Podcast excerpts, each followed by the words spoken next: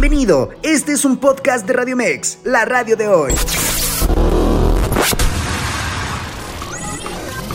Información asertiva con temas del día a día. Esto es Zona de Expertos. Escucha Zona de Expertos, área de educación con la profesora Abigail Yepes.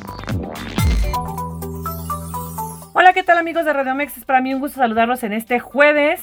Ya nos espera otro megapuente porque eh, justamente mañana es descarga eh, administrativa.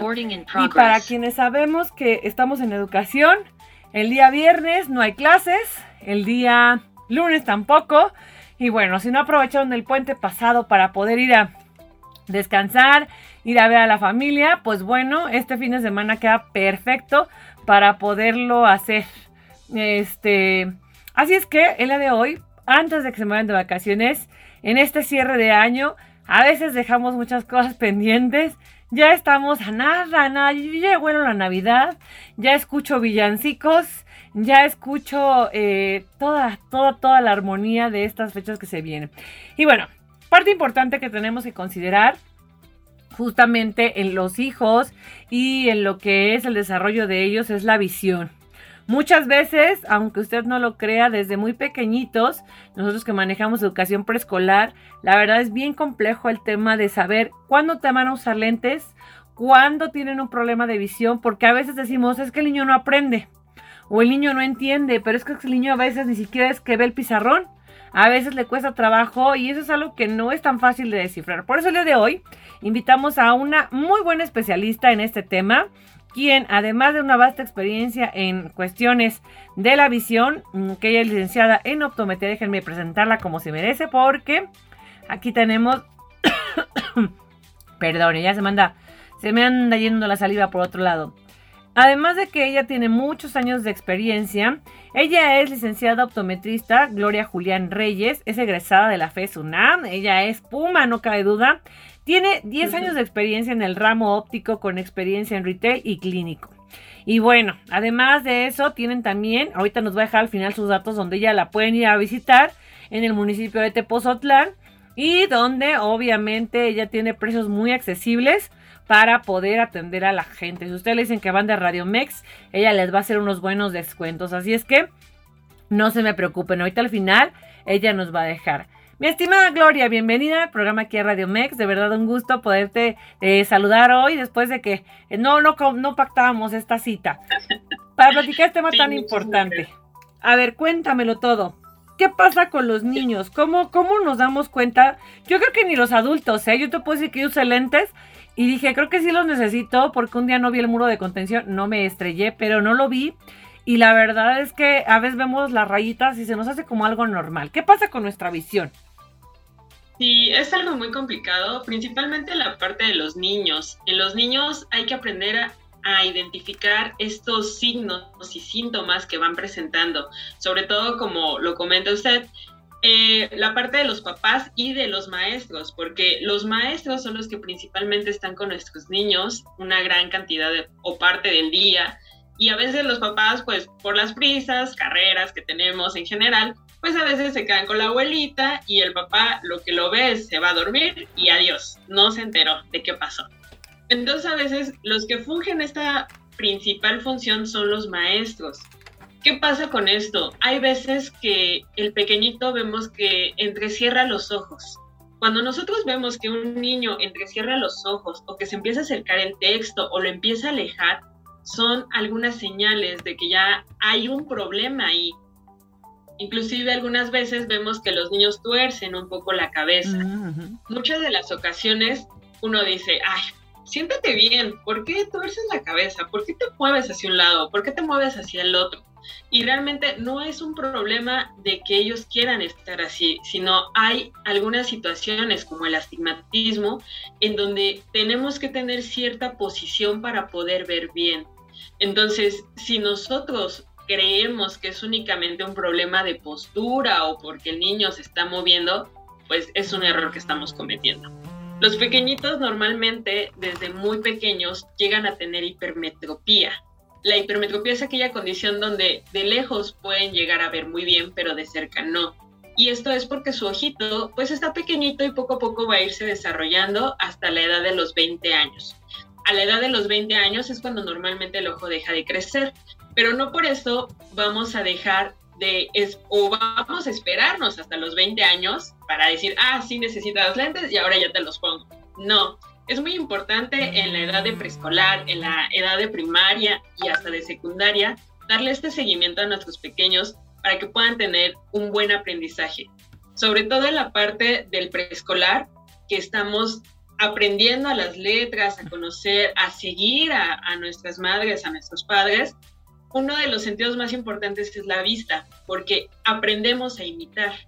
Entonces, si nuestro pequeño está teniendo estos problemas de visión y nosotros como padres o como maestros no los estamos identificando, el niño va a crecer pensando que su visión es normal y cuando llegue a una edad tardía, pues vamos a tener muchos más problemas, no solamente ya el uso de lentes, sino que va a tener algunos otros problemas ya de fondo.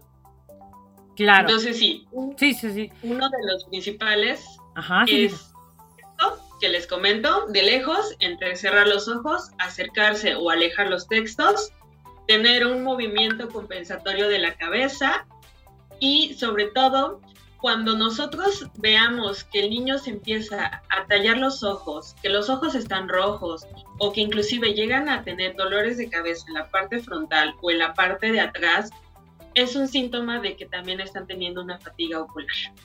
Mm, Entonces es muy importante ahí asistir con el optometrista para su revisión.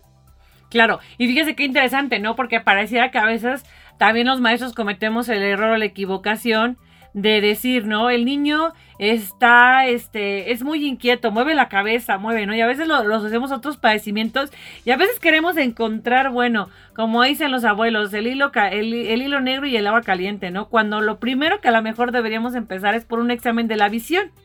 No, porque a veces le achacamos que el niño tiene un retraso, que el niño tiene muchas enfermedades que a lo mejor no tiene y que simple y sencillamente es eh, en cuestión de la visión. Ahora bien, se dice mucho del tema de lo que son los aparatos electrónicos, la televisión. ¿Qué tanto sí es de cierto? ¿Qué tanto sí es de cierto esta parte? ¿Qué tanto afectan a la visión? ¿Y qué sería lo recomendable para los papás, por ejemplo?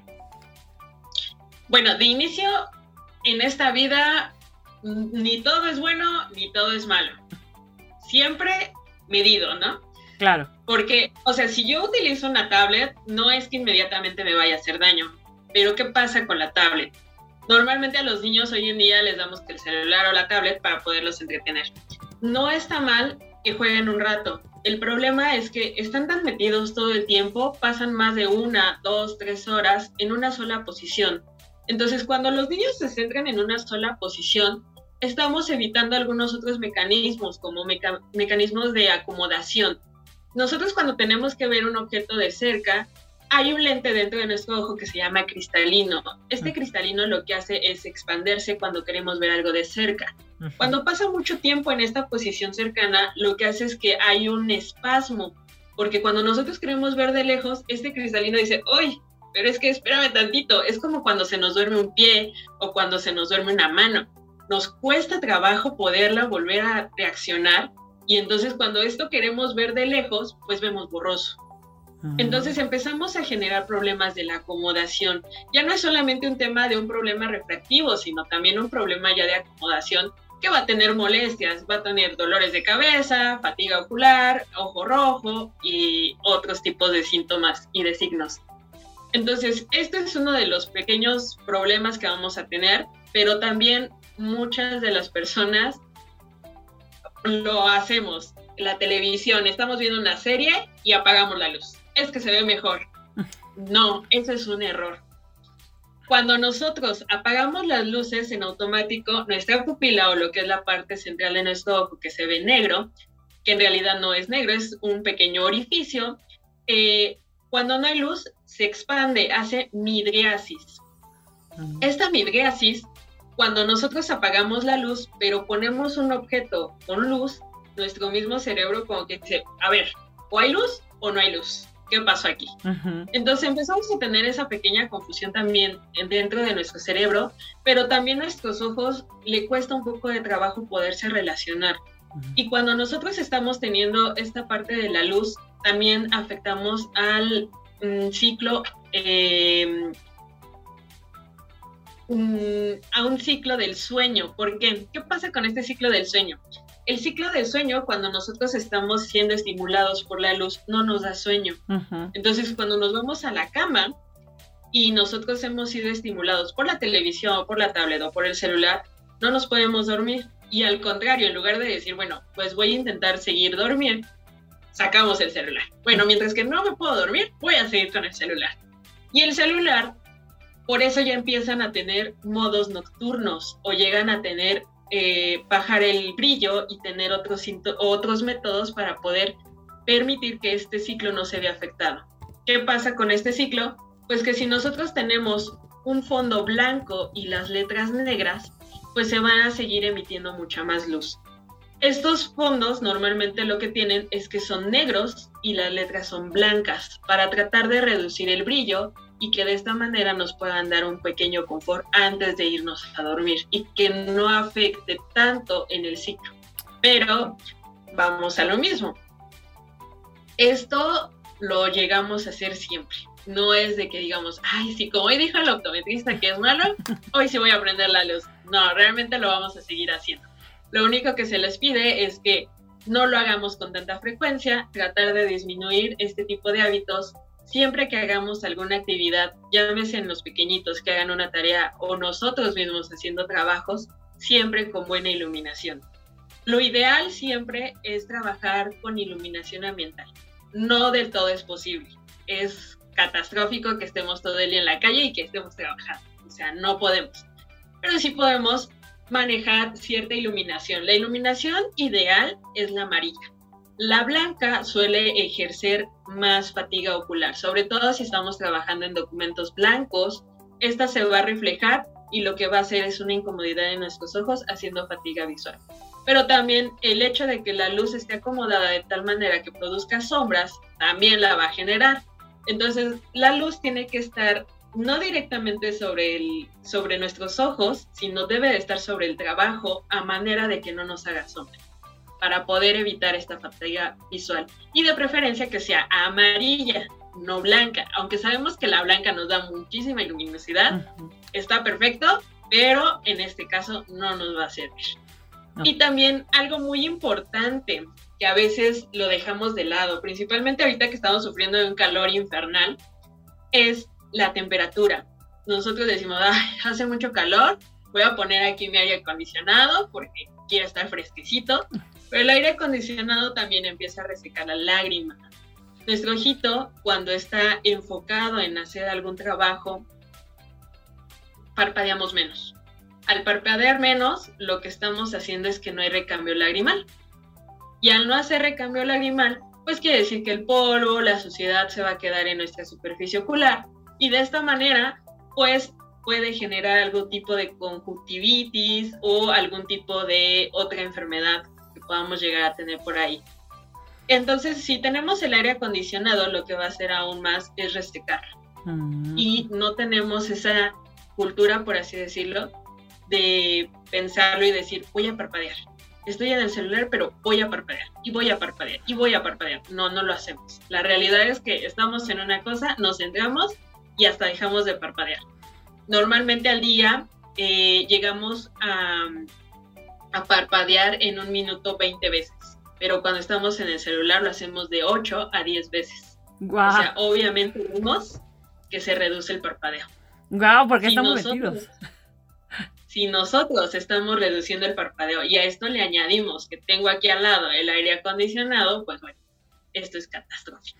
Claro, y muchas personas la verdad es que lo que verdad es que descuidamos porque nos ponemos la gota de manzanilla que nos recomendó la abuelita, que ahorita, ahorita nos vas a aclarar también ese punto porque a veces tenemos costumbres muy arraigadas y cuestiones que no son nada naturales, o eso del chile, ¿no? Que me encantaba las abuelitas que de repente se lo sacan y que, como el humo del cigarro, no, bueno, para quitar un derrame o algo por el estilo.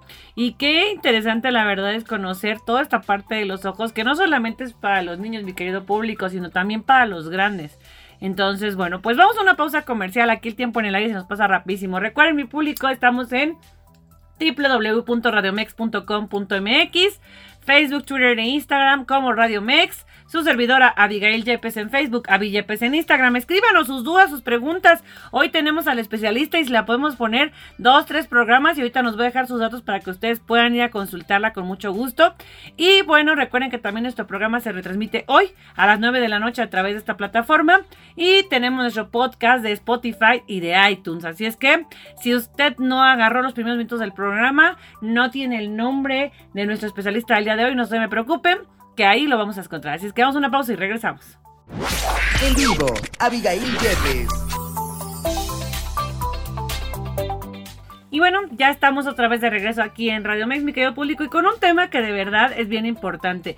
Tenemos siempre que acaba el año y que empieza el año, tenemos proyectos, metas, eh, ideales y tenemos muchas cosas que hacer, pero lo más importante que nos tenemos que abocar es a nuestra salud. Y la verdad es que muchas personas hoy en día padecen de una salud visual. Porque nos dejamos, porque a veces decimos no es importante, porque seguimos los remedios de la abuela, ¿no? Que era lo que comentábamos antes de irnos a la pausa comercial, que ahorita el especialista nos va a jalar las orejas. Porque hay cosas que no debemos hacer y que ni siquiera están permitidas y, de repente nos vamos con lo que la gente nos recomienda y no acudimos con un especialista. Y esta es la mayor problemática de que un problema creciente y no obstante de ello, creemos que los lentes, yo veo, he visto que la gente cree que los lentes son como un lujo, ¿no? Creen que como que usar lentes es un lujo y me queda claro que de repente, pues a veces no tenemos como que la economía, pero eh, eh, bueno, como les decía, acérquense ahí. ahorita nos va a dejar sus datos la licenciada Gloria, optometrista, para que la busquemos en su centro de trabajo, para que la busquemos y nos pueda dar un diagnóstico y nos pueda dar una panorámica real sobre todo asertiva, porque también hoy hay muchas ópticas que de repente abren, pero no tienen la validez oficial.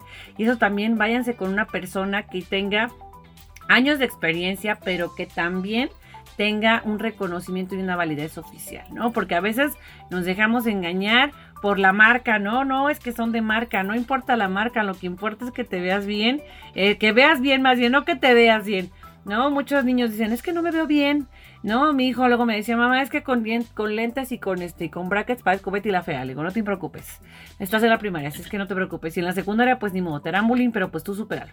El chiste es que todo. Tengo varias preguntas, pero bueno, la primera de ellas. Nos comentaba justamente de, bueno, toda esta parte de la luz apagada, de cómo afectan los aparatos electrónicos al sueño y a la, visión, ¿no? Que, o sea, dice el cerebro, bueno, estoy o no estoy, ¿no? Y que muchas veces, como muchos nos arrullamos hasta con la, con la televisión, ¿no? Es prende la televisión para que nos vayamos a dormir, ¿no? Porque tenemos ese, ese muy mal, muy, muy mal hábito. Y el segundo punto también bien importante que me gustaría que, bueno, nos aclarara es ¿Qué sí es válido en cuestión de gotas? ¿Qué sí es recomendable para humectar, para humedecer los ojos? Porque sí, la verdad es que eh, también el rímel, el maquillaje, la verdad es que es otro temita, ¿eh? Es otro punto en donde yo todas las noches, por ejemplo, batallo mucho con el tema del rímel. Se hacen pequeñas como pelitos. Y ya estoy toda la noche sacándomelos y todo. ¿Qué es recomendable? Como dices, exactamente, lo dijo muy bien. No todo es bueno y no todo es malo. Pero ¿qué es lo más recomendable, no? Por ejemplo, en el caso de las mujeres con el maquillaje. Eh, usamos a lo mejor siete días de la semana el rímel. ¿Qué pasa ahí con el rímel? Es imposible tal vez decirle a una mujer, no te maquilles, es malo. No, no lo podemos hacer. Entonces, ¿pero qué pasa con nuestro maquillaje? Normalmente como mujeres decimos, ay, pero llevo cuatro años con él y pues todavía sirve, ¿no? No, el maquillaje tiene una caducidad. Y esto es una batalla también porque ahora con todos estos videos de TikTok y que no, échale el aceite de ricino, que échale el aceite de no sé qué, que ponlo a calentar con un encendedor. Esto es malísimo, porque muchos de los productos de Rimmel, mm, poco a poco la industria también ha ido bajando los costos, pero también la calidad. Entonces, si nosotros empezamos a colocar un rímel que de inicio no es de tan buena calidad y el rímel, aparte, ni siquiera nos desmaquillamos por la noche, hay muchos tratamientos que son básicos para poderlo desmaquillar.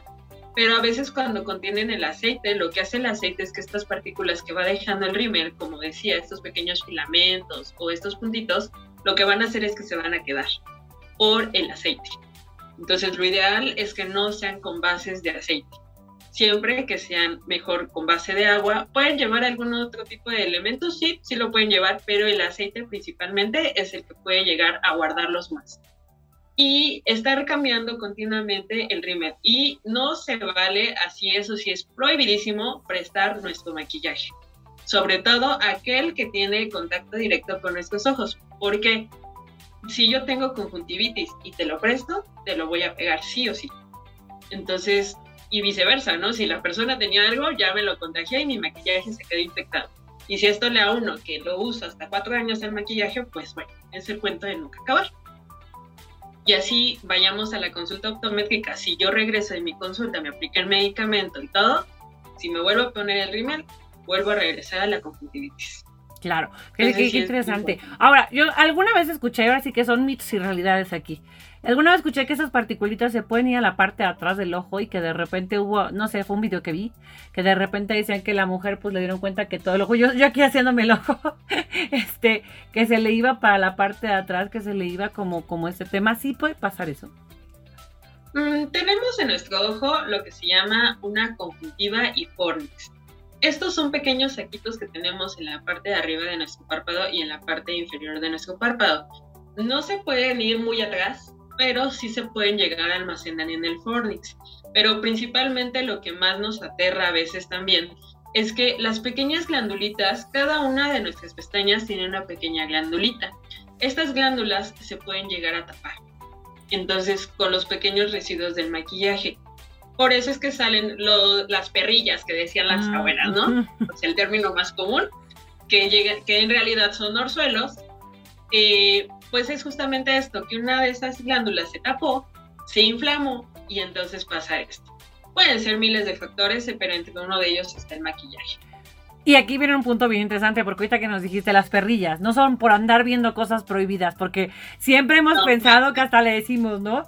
Y luego la cura, porque muchos remedios, yo escuché unos remedios alguna vez, yo soy de las que me maquillo siete días a la semana, si no, pues no, no, esta producción no se llevaría a cabo.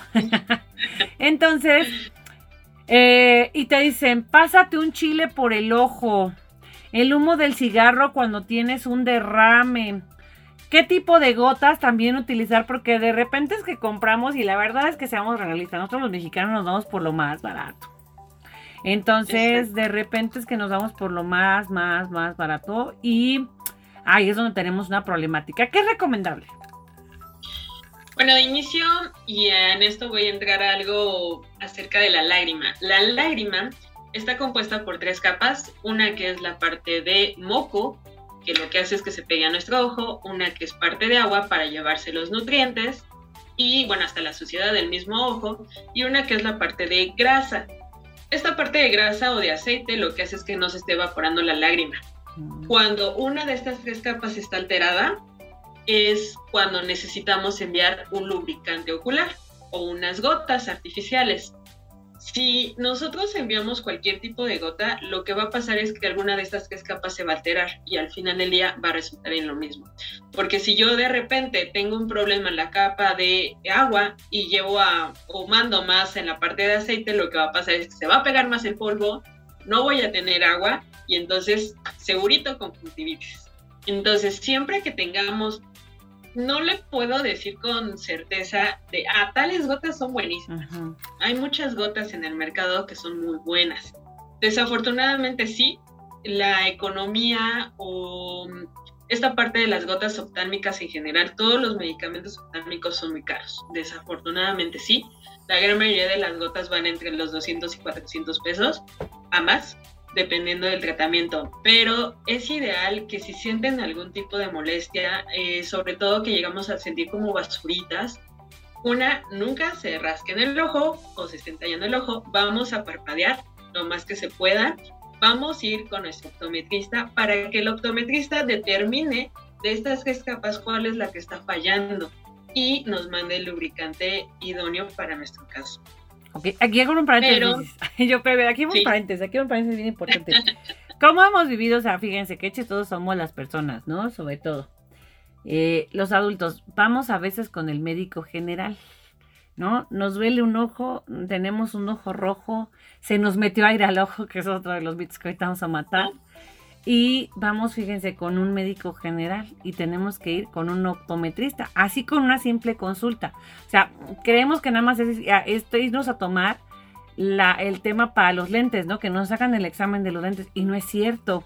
Es el especialista en cuestión de los ojos. O sea, usted, no sé, fíjense, yo voy a ir, fíjense, porque yo, o sea, ahorita que está yendo el papareo, yo estaba yo parpadeando, porque yo siento resequedad por el mismo rímel y por todo esto, y de repente se me salió ya aquí una, arriba del ojo tengo como un granito, que yo creo que es por el maquillaje. Entonces yo tengo que ir a una consulta, definitivamente yo soy una primera clienta que voy a ir porque eh, eh, no sabemos, ¿no? O sea, queremos que nos lo resuelva, a lo mejor porque no dice médico, este médico optometrista, decimos, no, no me va a curar y no es cierto, por el contrario, ¿no? Es un punto en el que son especialistas en la vista y punto, se acabó, tenemos que ir con ustedes para poderlo ver, ¿no? Sí, la optometría en México, desafortunadamente, eh, como usted lo dice, la gran mayoría dice lentes. Únicamente sirven para mandar lentes. Y no es así. La optometría es el primer nivel de salud visual o la primera atención que vamos a tener.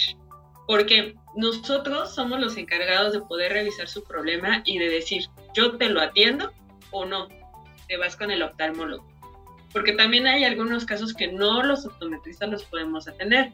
Si ya requieren de un tratamiento más en específico o generalizado, ya para mandar un tipo de antibiótico mucho más fuerte, pues no lo vamos a poder mandar nosotros los optometristas. Pero sí podemos ya canalizarlo con el oftalmólogo diciéndole, ah, mira, yo encontré esto y esto y esto en mi revisión y necesito que tú únicamente revises esta parte para que confirmes o rechaces este diagnóstico. Ahora. Y de esta manera es que tengo muchas dudas, me surgen muchas dudas a lo largo de la vida. La diferencia entre oftalmólogo y optometrista, porque pensamos que es lo mismo. Y algún día mi papá me dijo, porque me dijo, no, no vas a ir con los lentes con un oftalmólogo, vas a ir con un optometrista para que te diga bien qué es lo que necesitas. Y yo me quedé con eso, con lo que mi papá me dijo, pero jamás tuve la iniciativa de investigar. Hoy aclárenlo, por favor. como le decía, desafortunadamente en México no tenemos como bien sentadas las bases eh, en, esta, en esta parte, porque existen tres niveles en realidad. El primero es un técnico optometrista. El técnico optometrista en realidad tendría que ver la parte de los materiales. Es como la parte de en odontología, que tenemos un técnico que se encarga de hacer amalgamas y todos los materiales. Bueno, nosotros tenemos un técnico en optometría que es el que debiera ver la parte de los materiales montados, etcétera, de los armazones, de las lentes. Pero al técnico en optometría también se le enseña a hacer exámenes de la vista. Él también está capacitado para poder realizar un examen de la vista y por ende hacer los lentes. El optometrista o el licenciado en optometría lo que se refiere es a poder dar esa primera atención y poder decir, ah, bueno, tú tienes esto y esto y esto y esto. Y si no lo puede él hacer ya sea mandando gotas eh, de algunos tratamientos primarios o mandando los lentes o lente de contacto y si no funciona el tratamiento, te tengo que recibir o tengo que enviarte, mejor dicho, a un oftalmólogo. Y el oftalmólogo lo que va a hacer es ya mandar tratamientos crónicos para enfermedades que ya tienen cierta cronicidad. Es como una diabetes o una hipertensión, pero en este caso es ya un tema de cirugía, de catarata, un tema de retinopatía diabética, este tipo de casos donde un optometrista ya no lo puede realizar, porque recordemos que el oftalmólogo es una especialidad, es un médico que se volvió oftalmólogo. Él es el capacitado para poder realizar una cirugía o para mandar un tratamiento ya generalizado. Entonces, él es con el que vamos a referir en este caso. Pero estos son los tres niveles que nosotros tenemos eh, dentro de la optometría aquí en México.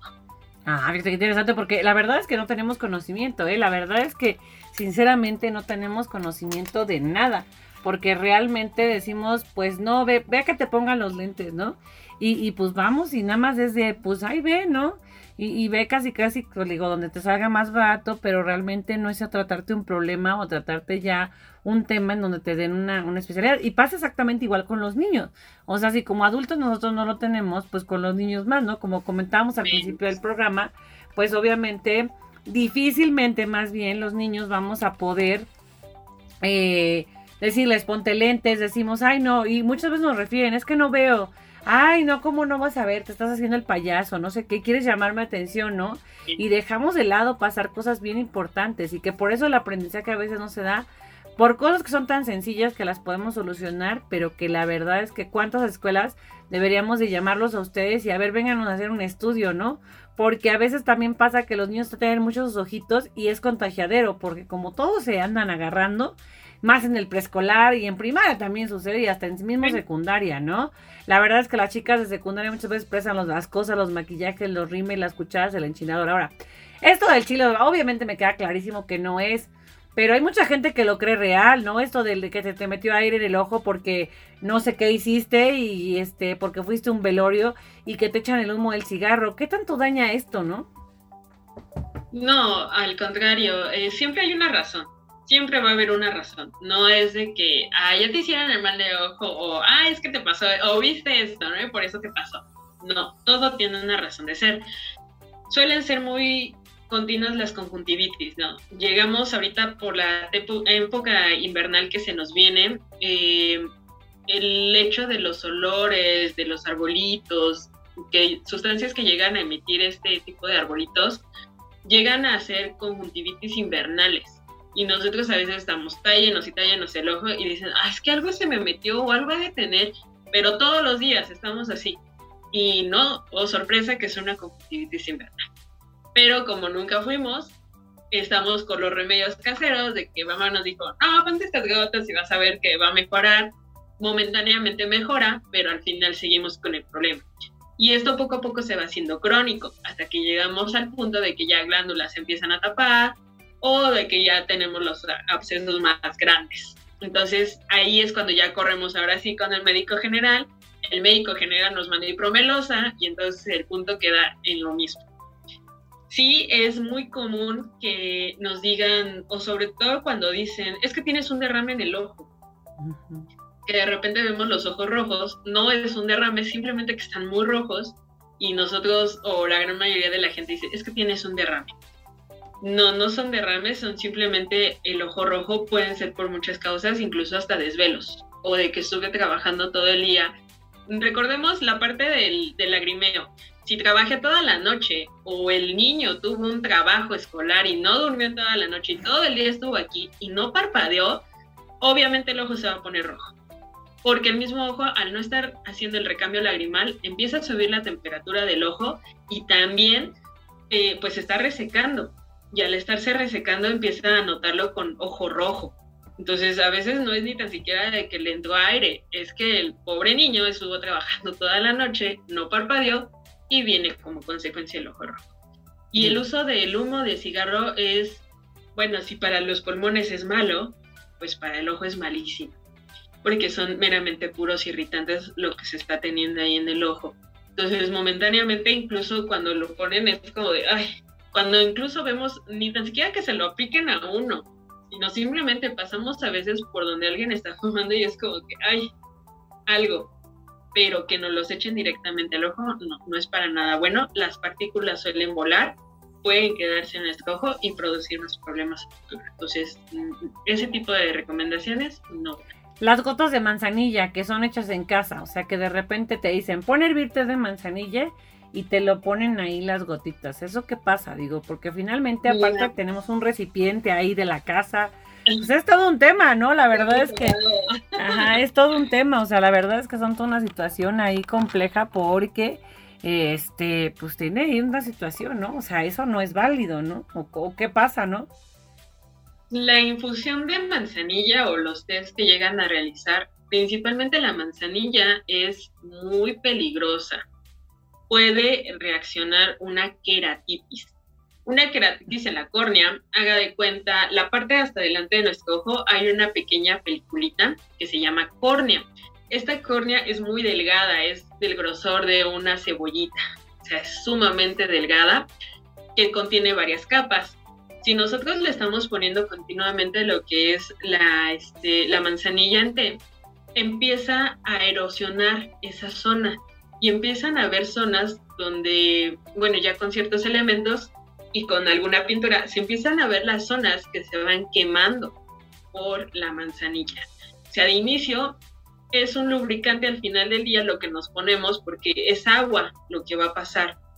Pero el componente de la manzanilla hecha en casa pues empieza a erosionar lo que es nuestra córnea. Y a futuro, sobre todo si tenemos un tema de, cuando, hay algunas personas que cuando se duermen no cierran por completo el párpado, sino que dejan un pequeño pedacito. Ahí empieza a haber resequedad y es en la primera zona donde se empieza a filtrar la manzanilla y empieza a hacer esta queratitis que es esa resaquedad en esa zona. Entonces, cero recomendable también la manzanilla hecha en casa.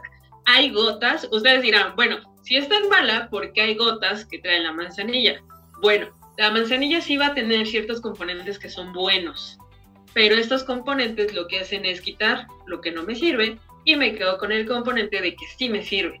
Entonces, este componente que sí sirve lo agrego a un medicamento o a una lágrima artificial que me va a ayudar a mejorar mi salud visual. Pero cuando nosotros lo hacemos en casa, no tenemos esa posibilidad de poder separar lo bueno de lo malo, sino todo va para adentro, ¿no? Ahora sí que como uno diría, pues todo se va al ojo. Y eso no es bueno. Ok. Ahora bien, bueno, estos son en cuanto a los remedios, por favor, mamás, papás, no se los pongan. Ahora, otra pregunta que me surge.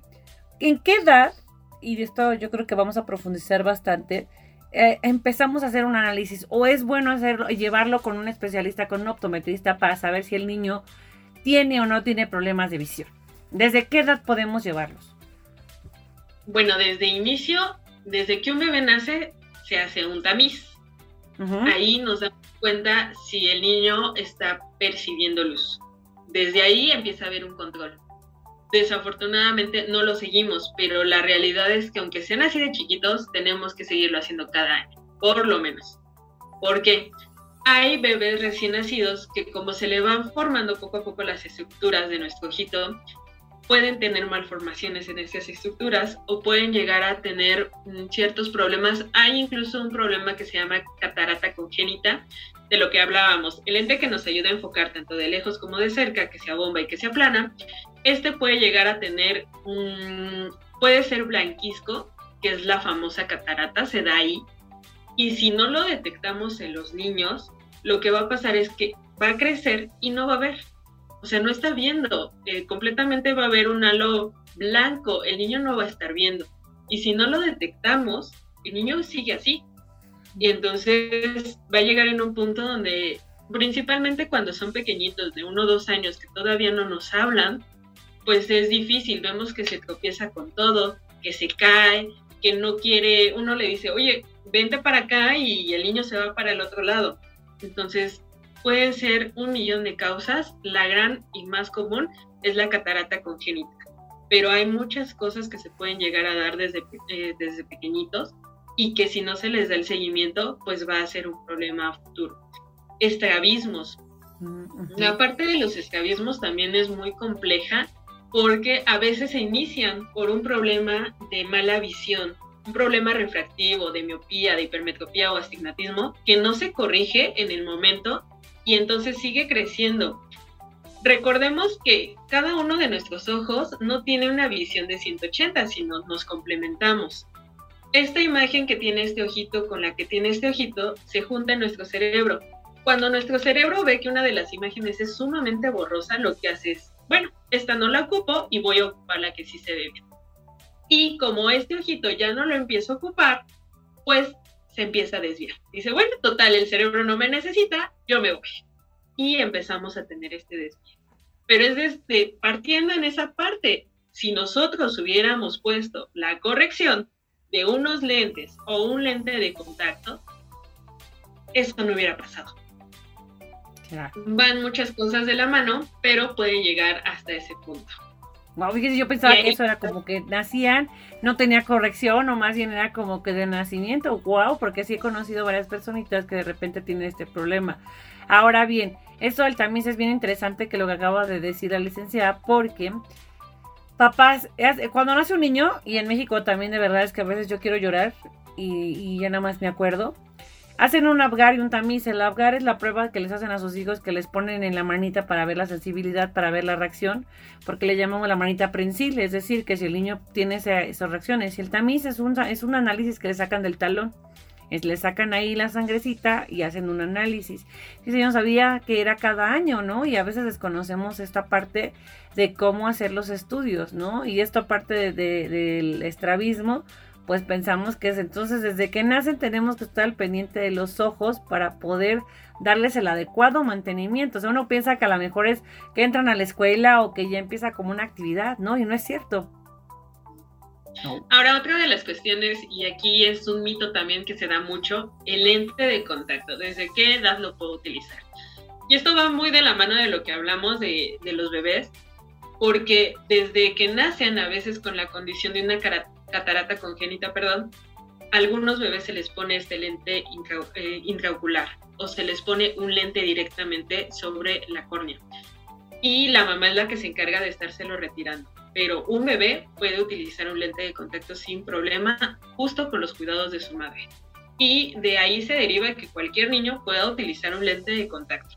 Obvio, como papás, sí tenemos que estar atrás de nuestros hijos porque un niño no tiene el cuidado, eh, estuvo jugando con el lodo, va y se toca el ojo, le da comezón, se rasca el ojo. Pero nosotros como papás tenemos que estar al pendiente de ellos. Pero un niño puede utilizar el lente de contacto. Vamos a quedarnos ahí, vamos a quedarnos ahí, licenciada, porque esto del lente de contacto vamos a profundizarlo. Vamos a una pausa comercial, amigos. Estamos en Radio Mex, la radio de hoy. Regresamos. En vivo, Abigail Jeffes. Y bueno, ya estamos de regreso. Yo creo que vamos a estar una segunda un segundo programa. Si usted nos lo permite, vamos a estar un segundo programa porque es muy interesante de verdad. Y se nos quedan muchas cosas de las mismas preguntas que van saliendo. Yo creo que el público tendrá más preguntas todavía porque de verdad es un tema bien importante. Nuestros ojos, además de que son el espejo del alma, como muchos lo dicen, es un punto bien importante. Sin la vista no podemos hacer nada. ¿No? Entonces, y la podemos perder de manera muy fácil, ¿no? Golpes, etcétera. Que ahorita nos va a dar cinco consejitos que tienen que hacer las mamás. Pero rápidamente regresamos con el tema de lo del lente de contacto. Desde los bebés, dice usted, niños lo pueden ocupar el lente de contacto. Este mito de que los lentes de contacto no, es tener los cuidados como usted nos decía, ¿no? Sí, así es. El lente de contacto incluso nos da una mejor calidad visual. ¿A qué lleva esto? El lente de armazón o el lente aéreo eh, al estar afuera tiene 14 milímetros normalmente de lo que es el lente hacia nuestro ojo y ahí suele haber cierta distorsión. Cuando el lente de contacto va directamente sobre el ojo, esta distorsión se elimina, permitiendo así una mejor calidad visual. Con esta mejor calidad visual, se les da mucho a los niños que empiezan con el problema de ambliopía o de ojo flojo, lo que decíamos, que el cerebro empalma las, las imágenes y una no se ve bien. Cuando empezamos con este tipo de problemas, lo ideal incluso es mandarle lente de contacto para obtener la mejor calidad visual posible en el niño y poder mandar tratamientos que le permitan mejorar o tener un mejor control en la parte de, este, de su calidad visual y que no vaya a desviarse este ojito. Entonces, el lente de contacto sí se puede recomendar desde los niños, pero sí hay que estarlo supervisando.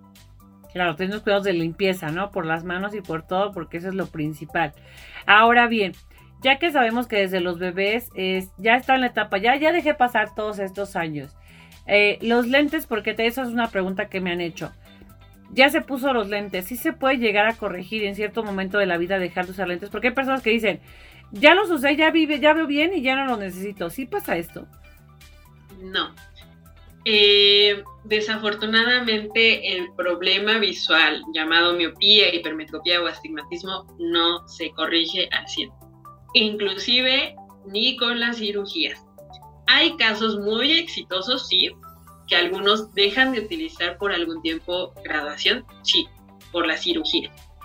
Pero conforme vamos creciendo, o conforme vamos todavía evolucionando, recordemos que la parte de la córnea, de las estructuras de nuestro ojo, muchas de ellas se regeneran incluso en 24 horas y hasta en 7 días. Entonces, conforme se va regenerando esta córnea, pues la graduación poco a poco va subiendo, va regresando nuevamente, pero en lugar a lo mejor de partir desde cero, en lugar de, si yo tenía 5 días de graduación, en lugar de seguir creciendo hacia arriba después de 5, a lo mejor el doctor me dejó en 2.5 y entonces poco a poco a lo mejor va subiendo y a lo mejor no llega al 5, pero sí puede haber un pequeño incremento en esa graduación nuevamente. Y de ley, todos, todos, todos a partir de los 40 años hacia adelante, es muy seguro que lleguemos a necesitar lentes, porque se viene la condición llamada presbicia, donde este lente con el que ya hablábamos, que es el cristalino, que acomoda, conforme el paso del tiempo se van quedando ahí algunas partículas, colágeno, y se empieza a hacer más rígido. Ya no puede hacer los movimientos igual y necesitamos darle una ayuda. Y para esto van a servir los lentes que nos van a ayudar a poder ver de diferentes distancias. Ok, muy bien, perfecto. Ahora, cinco consejos, por favor, que nos pudiera dar para los papás y para los adultos también en cuestiones de nuestra vista, por favor. Bueno, el número uno y el principal para todo es revisión sí o sí, si no se puede cada seis meses, por lo menos que sea anual. La revisión siempre nos va a evitar algún tipo de problema a futuro. Mm, si nosotros llegamos a sentir algún tipo de molestia, luego, luego, correr con nuestro optometrista. Eh, hay algunas cuestiones, por ejemplo, flachazos. Los flash, si llegamos a tener como flachazos de luz, es correr, pero al oftalmólogo, sobre todo si es una persona hipertensa o diabética, porque esto puede generar algún tipo de ceguera instantánea o ceguera fugaz. Entonces, cuando lleguemos a tener un síntoma de que me duele el ojo y que llego a tener flachazos, hay que correr, pero con el oftalmólogo, ya ni tan siquiera con el optometrista, con el oftalmólogo. Eh, entonces, para poder evitar este tipo de problemas, principalmente lo que son las personas diabéticas o hipertensas, seguir el consejo de cada seis meses o por lo menos cada año. Ese sería como que el primero. El segundo, yo lo que les diría es, por favor, ya no ver la tele con la luz apagada.